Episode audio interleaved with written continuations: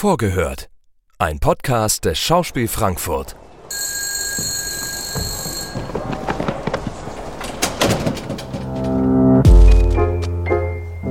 Einen wunderschönen guten Tag, meine sehr verehrten Damen und Herren.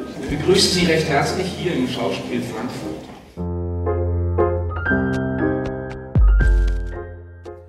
Herzlich willkommen zu Vorgehört, dem Stückeinführungspodcast des Schauspiel Frankfurt. In diesem Format stellen wir unsere neuesten Produktionen vor und schauen ein bisschen hinter die Kulissen. Wir geben Ihnen einen inhaltlichen Überblick, gewähren Einblicke in den Entstehungsprozess und sprechen darüber, was Sie bei der jeweiligen Inszenierung erwartet. Mein Name ist Alexander Leifheit, ich bin Dramaturg am Schauspiel Frankfurt und in dieser Folge spreche ich mit der Schauspielerin Manja Kuhl über das Stück Yvonne, die Burgunderprinzessin von Witold Gombrowicz. Hallo Manja. Hallo. Reden wir ein bisschen über Gombrowicz, bevor wir über das Stück reden. Oh Gott, da möchtest du doch bestimmt was von erzählen. Ja, über den jungen es, Mann. Es ist ja, es ist ja, es ist ja ein Autor. Also Wiederentdeckung wäre jetzt zu viel gesagt. Gerade dieses Stück Yvonne, die Burgunderprinzessin, wird schon dann und wann mal gespielt. Gar nicht so selten, aber es ist auch kein Haushaltsname wie Beckett oder Brecht oder Gogol oder wie auch immer. Ähm, deswegen darf man da ruhig was sagen. Ich finde, er hat einen sehr spannenden Lebenslauf. Ist das so? Das ist so weil er den Zweiten Weltkrieg komplett in Argentinien verbracht hat, als, mhm. als Pole, als gebürtiger Pole. Er ist 1904 geboren worden, als, als Sohn eines Landadligen, äh, hat dann so die, äh, sagen wir mal, vorgesehene Kindheit ein bisschen absolviert, Kindheit und Jugend in Warschau, auf die entsprechenden Schulen gegangen. Und dann war er 1939 zufällig auf einem äh, Schiff nach Buenos Aires mhm. und äh, im Juli 39 und der Krieg ist ausgebrochen und er ist dann einfach in Argentinien geblieben. Und zwar komplett, nicht nur bis 45, sondern bis 1963. Hat sich da so mehr schlecht als recht zu Anfang durchgeschlagen, als Bankangestellter, hat natürlich immer geschrieben. Aber so komplett aus dem Exil kam dann 1963 erst nach, äh, nach Europa zurück und ist dann wenige Jahre später auch schon gestorben, 1969 in Frankreich und hat Erfolg als Schriftsteller eigentlich erst spät, beziehungsweise fast kann man sagen posthum gehabt und hat hauptsächlich Romane geschrieben. Also die, die Yvonne, die Burgunderprinzessin, ist nur eins von, naja, so zweieinhalb Theaterstücken, das er geschrieben hat. So mhm. Zweieinhalb, weil das eine nicht richtig fertig geworden ist. Lustigerweise kannte ich von Yvonne, der Burgunderprinzessin, einen Monolog, weil der sehr, sehr häufig an Schauspielschulen vorgesprochen wird. Und zwar der von der Königin zusammengestückelt ist auch, es gibt so lustige Bücher, die heißen irgendwie 101 Vorsprechrollen, wo sich Leute immer sehr, sehr gerne draus bedienen. Und da ist unter anderem ein Monolog. Insofern kannte ich immer nur diesen Monolog und das Stück überhaupt gar nicht, sondern dachte immer, das ist ja schon absurd und was redet die da und so eine Frau und wird ganz, ganz toll gespielt von Katharina Linder, muss ich jetzt hier mal sagen. Ähm, und aber diesen Monolog kannte ich und das Stück dazu nicht. Das finde ich auch irgendwie so von meinem Zugang, sage ich mal, zu dem Stück fand ich das sehr lustig, dass man so eine Textpassage kennt, aber überhaupt keine Ahnung hat, was weiter mit diesem Stück ist, bevor man sich dann damit beschäftigt. Okay, aber jetzt hast du schon verraten, erstens, du hast keinen Text, zweitens, es gibt eine Königin. Also ich habe schon Text. Sehr wenig, Text. aber Okay, aber jetzt musst du uns ein bisschen was über viel. das Stück erzählen. Über Worum das Stück? geht's? Ähm, also auf der Oberfläche geht es äh, um ein Königreich. Und dann gibt es da eine Frau, die auftaucht. Ähm, und diese Königsfamilie oder dieser Hofstaat lebt dort miteinander. Und der Prinz überlegt sich dann dieses, diese Frau, die dort auftaucht, zu heiraten. Und daraus entspinnt sich dann die Geschichte. Sollen wir mehr verraten? Nö, das reicht doch erstmal. Ja. Genau. Und, und vielleicht kann man noch einen Satz sagen, und, und diese Frau, je länger die Frau dann an diesem Hof ist, das ist erstmal so ein absoluter Skandal für den König und die Königin, weil das, weil das ja also nicht standesgemäß ist aus deren Sicht. Mhm. Und je länger sie dann an diesem Hof ist, desto, desto mehr kommen, ja, wie soll man das beschreiben, so Geheimnisse ans Tageslicht. Jeder hat da so Geheimnisse, ähm, einige eher dunkler Natur, andere eigentlich eher harmlos, aber die trotzdem peinlich, wenn sie ans Tageslicht kommen. Und, und irgendwie ist diese, dieses Wesen, diese Frau, wie so ein Katalysator, der das so ans Tageslicht befördert.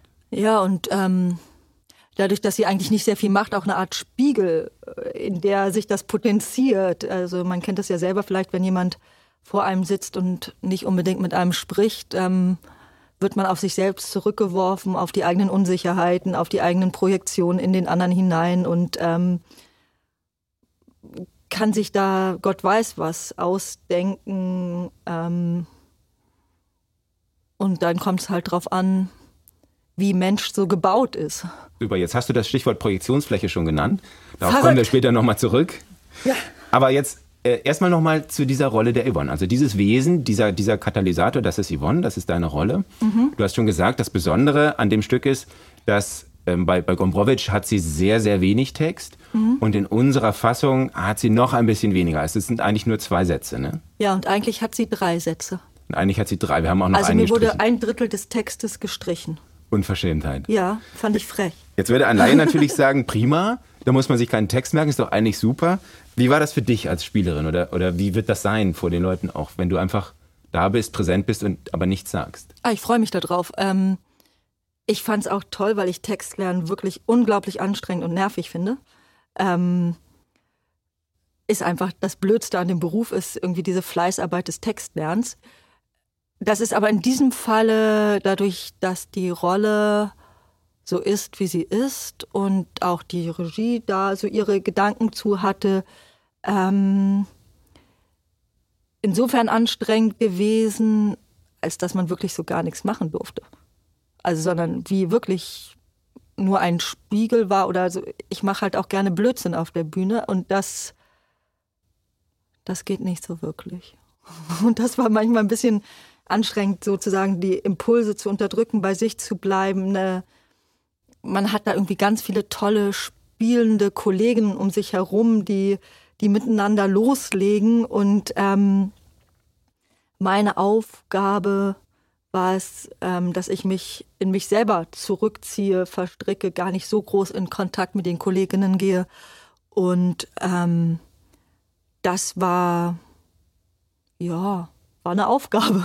Hat man dann eigentlich Zeit?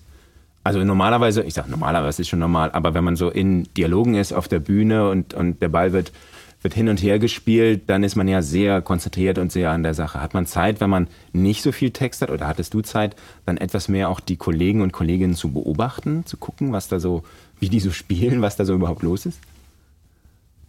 Ja und nein, aber mh, hm, das ist man, also Matthäa hat ja auch nochmal eine sehr besondere Arbeitsweise. Sie ist sehr, sehr genau, unterbricht sehr oft, äh, lässt Dinge sehr oft wiederholen. Das heißt, ähm, also sehr choreografisch auch gebaut. Dadurch ist es eigentlich eher zu den Endproben hin so gewesen, dass man in das gekommen ist, was ich jetzt als miteinander spielen bezeichnen würde.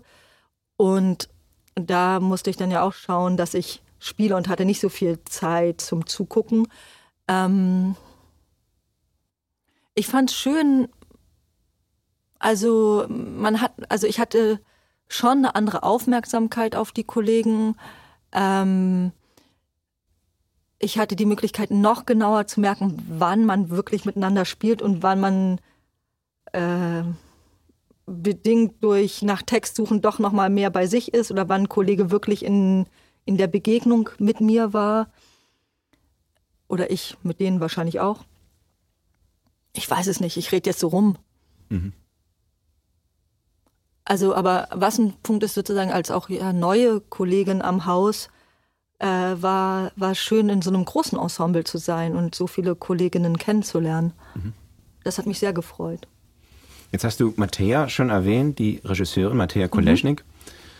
Und ihre Arbeitsweise, dass sie sehr, sehr genau arbeitet, choreografisch arbeitet zum Teil. Mhm. Dafür ist sie auch bekannt.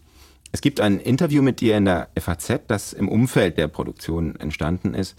Da wird über sie geschrieben, das Überstülpen der Gegenwart auf Texte interessiert Koleschnik nicht. Sie sucht in Sprache, Rhythmus, Bildern nach dem Kern und findet ihn, wiewohl sie Deutsch nur versteht, aber nicht spricht. Das heißt also, auch diese, diese Betonung der Genauigkeit, der, auch des Rhythmuses, der, des Rhythmus der Sprache. Wie würdest du Matthias Arbeitsweise beschreiben? Wie war das mit dir zu arbeiten? War auch das erste Mal für dich, mhm. soweit ich weiß. Ja. Also ich glaube, gerade wir beide schätzen uns sehr, sehr, sehr, sehr, aber wir knallen auch gut gegeneinander.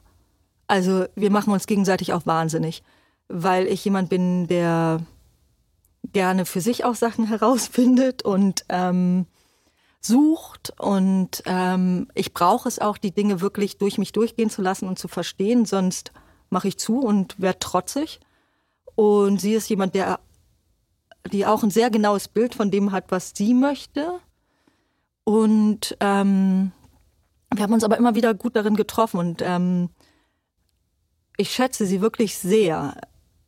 Ich denke, wir werden auch noch mal zusammen arbeiten. Da haben wir schon drüber gesprochen und da haben wir schon im Vorfeld miteinander verabredet, wie wir uns das gegenseitig so bauen müssen, dass wir uns nicht gegenseitig verrückt machen oder umbringen oder ähm, einfach nur aneinander geraten. Aber es ist, ich finde es sehr, sehr bereichernd und auch es ist ein, ein respektvolles Streiten mit ihr gewesen. Ähm, zu dem, das ist, ich weiß halt noch nicht, wie es ist, mit ihr an Texten zu arbeiten. Das ist, ähm, ich konnte, also da konnte ich tatsächlich ein bisschen beobachten und ich konnte meistens nachvollziehen, wenn sie den Kollegen Kritik gegeben hat, wo sie damit hin wollte. Ähm, insofern bin ich darauf gespannt, wenn wir uns wieder begegnen. Ähm, ich glaube, da müsste man mit einem anderen Kollegen oder einer anderen Kollegin drüber sprechen, weil, weil ich wirklich sehr separiert war auf eine Art und Weise. Also ich weiß nicht, wie würdest du das beschreiben von außen? Es war ja schon schon mehr, also die, dieses Gefüge dieses Hofstaats hat sehr viel Raum eingenommen und und ich habe in diesem System ja immer das andere, das Fremde, das das Unheimliche verkörpert, was auch dadurch entstanden ist, dass da etwas gemeinschaftlich geschaffen wurde und ich wie ein bisschen außen vor war. Ich, ich glaube, das bringt die Rolle so mit sich. Mhm. Ähm, ähm, sicherlich ist beides wichtig. Also eine der ersten Entscheidungen, die man wahrscheinlich treffen muss, die Mattea auch getroffen hat bei dieser Inszenierung, ist die der Perspektive. Also blicke ich durch die Augen von Yvonne auf eine fremde Welt oder, oder bin ich eher der Hofstaat als Publikum, als Zuschauender? Äh, der, der mit diesem Fremden konfrontiert wird. Mhm. Und sie hat sich für die zweite Perspektive entschieden. Ich glaube, daher kommt vielleicht auch ein bisschen dein Eindruck. Aber ich meine die Arbeitsweise von außen beschrieben. Also ich war jetzt gar nicht, ich fand es nicht schlimm, sondern weil du ähm, gesagt hast, äh, aus diesem Interview das Zitat, und dazu kann ich gar nicht so viel sagen. Wie, wie hat es von außen für dich, wie würdest du das, wenn du dieses Zitat hörst? Ähm. Also ich finde, die Arbeitsweise ist damit zumindest insofern gut beschrieben, als sie tatsächlich sehr starken Wert auf, auf, auf Rhythmus, auf Form und auf äh, Präzision legt. Mhm. Dadurch bekommen dann die Inszenierungen im Resultat häufig aber eine große Leichtigkeit. Das ist ja oft mhm. so, dass das Leichte ist immer am schwersten zu erringen. Und gerade durch diese ähm, durch diese Betonung ähm, des, des Tänzerischen auch, ähm, erreichen diese, diese Arbeiten von ihr, zumindest die, die ich kenne, dann im Resultat eine große Leichtigkeit, eine große Artificialität und mhm. aber auf der Gegenseite, und das ist, finde ich, bei ihr ganz wichtig, das fehlt mir in der Beschreibung ein bisschen, ist auch das große Interesse an den Figuren und auch an dem, was, was zwischen den Figuren, in der Psychologie der Figuren, wenn man so möchte, abläuft. Also da, da finde ich sie ganz, ganz, großartig übrigens. Also das muss man sagen, dass sie so genau, so eine genaue Beobachterin von Welt, von Strukturen, von Machtgefügen im Privaten. Ähm, das fand ich wirklich sehr beeindruckend auch. Stimmt. Jetzt haben wir eben schon, beziehungsweise du hast eben schon das Stichwort Projektionsfläche genannt. Mhm. Das finde ich ganz interessant. Da würde ich gerne nochmal drauf zurückkommen.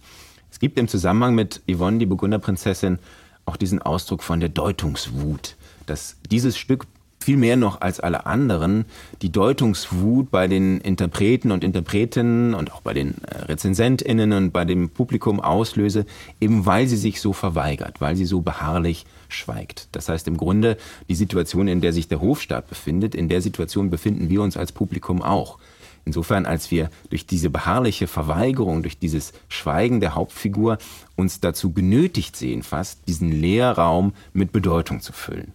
Wenn wir dabei mal kurz bleiben, ähm, dann würde das ja heißen, dass in Yvonne immer das gesehen wird, durch ein Publikum, was zeitgeschichtlich gerade virulent ist. Und es gibt auch Untersuchungen der Rezensionen, also der Aufführungsgeschichte, die das ein bisschen so belegen. Also in Deutschland äh, gab es eine Uraufführung oder eine, eine deutsche Erstaufführung Ende der 60er Jahre, die von ähm, großer Tragweite war überhaupt für die ganze Wirkungsgeschichte des Werkes.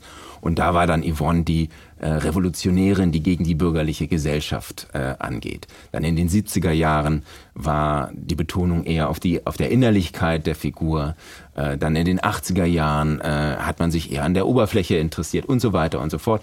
Also man kann ein bisschen an den Rezensionen zumindest, die Inszenierungen selber sind ja größtenteils gar nicht dokumentiert, aber an den Rezensionen kann man ablesen, wie tatsächlich in diese Leerfläche, Yvonne, in diese Projektionsfläche immer hereingelegt wird, was gerade so in einer Gesellschaft vielleicht ähm, diskutiert wird oder was, was aktuell gerade an Mentalitäten, an zeitgeschichtlichen, ideengeschichtlichen Komplexen vorherrschend ist. Wenn das so wäre, wofür könnte Yvonne dann heute stehen? Was meinst du? Das wäre dann ja nicht meine Aufgabe, das zu beantworten. Doch, aber du bist ja genauso auch Zuschauerin wie Spielerin. Nö. Also ich sehe mich ja nicht selber. Nee, du siehst dich nicht. Ich sehe ja auch die Inszenierung nicht selber. Also da bin ich, wenn du das so beschreibst und ähm, bin ich sehr gespannt, was dann die Rezension sagen wird oder was die Zuschauenden dann beschreiben werden oder da drin sehen. Ich würde das jetzt nicht beantworten wollen. Aber ich glaube, du hast eine Meinung dazu. Aber die ist nicht, die ist nicht äh, von außen drauf. Die ist ganz äh, sozusagen aus, aus meiner Rolle heraus könnte ich was dazu sagen, was aber ja nicht. Ich sehe es ja tatsächlich nicht von außen. Ich sehe, ich ahne, wie es eingebettet ist. Ich habe Bilder, Teile davon gesehen, aber ich kann es nicht, ich kann es nicht von außen beschreiben. Und von innen, wie würdest du es von innen beschreiben? Ich habe das Gefühl, dass da ein, ein Mensch ist, der wie aus der Zeit gefallen ist, der einen anderen Rhythmus hat, der, der dieser, dieser Mensch, diese Menschen läuft, wie als würde es äh, verschiedene Ebenen geben, ist es für mich. Und ähm, der Rest des Ensembles hat wie eine Zeitebene.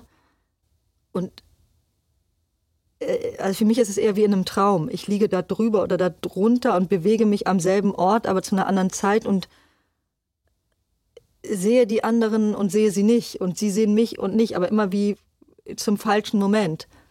In dem Moment, wo ich spreche, können sie mich nicht hören, weil die Zeit verzögert ist. Also so fühlt es sich für mich an beim Spielen.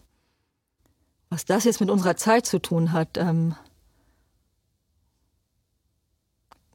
soll sich jeder seine Gedanken zu machen. Ähm das ist interessant, was du beschreibst, weil das, was du gerade gesagt hast, erinnert mich an, an Traumbilder oder das, und das scheint mir so ein bisschen wie die Beschreibung eines Traums zu sein, dass man sich auf einer Zeitebene befindet und, und alle anderen auf einer anderen und die einen nicht richtig hören oder man nicht richtig kommunizieren kann. Und tatsächlich auch von außen beschrieben, äh, zwischen den Akten des Stückes hat Mattea immer Bilder entstehen lassen oder Bilder gebaut, die, die sehr an Traumbilder erinnern. Das heißt, das, das hat sicherlich etwas mit der Inszenierung zu tun, was du beschrieben hast. Und ja, was, was äh, ansonsten Yvonne für unsere heutige Zeit bedeutet, vielleicht ist es tatsächlich so, dass wir das den Zuschauern und Zuschauerinnen und den Rezensentinnen überlassen. Ähm, zu diesen Bildern vielleicht noch. Für mich ist sie auch wie so ein weiblicher Sisyphus, der, der versucht mh, mm, zu leben. Also das wie sagt man, ne? Gibt es ein richtiges Leben im Falschen? Oder äh, Judith Butler hat darüber auch jetzt noch mal ne, was geschrieben.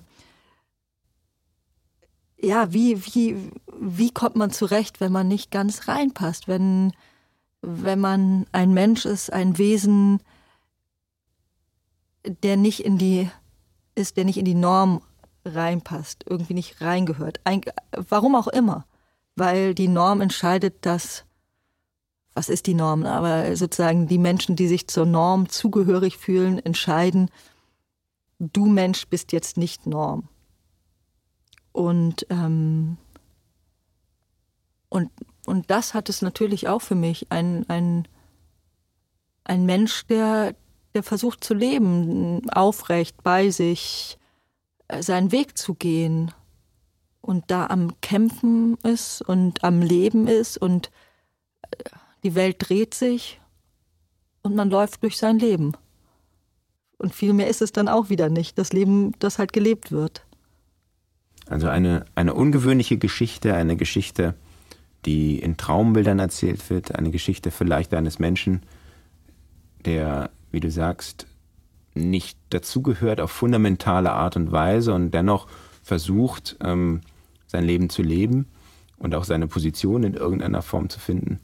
Und eine Arbeit, die, wie ich finde, eben viel von dieser Qualität hat, von Matthäas Inszenierung, der, der Leichtigkeit, des Tänzerischen und trotzdem aber ähm, Figuren und die Tiefe zwischen den Figuren auslotet. Manja, vielen Dank für dieses Gespräch. Yvonne, die Burgunderprinzessin von Witold Gombrowicz in der Inszenierung von Mateja Koleschnik. Premiere ist am 22. Oktober 2021 im Schauspielhaus. Das war vorgehört, der Stückeinführungspodcast des Schauspiel Frankfurt.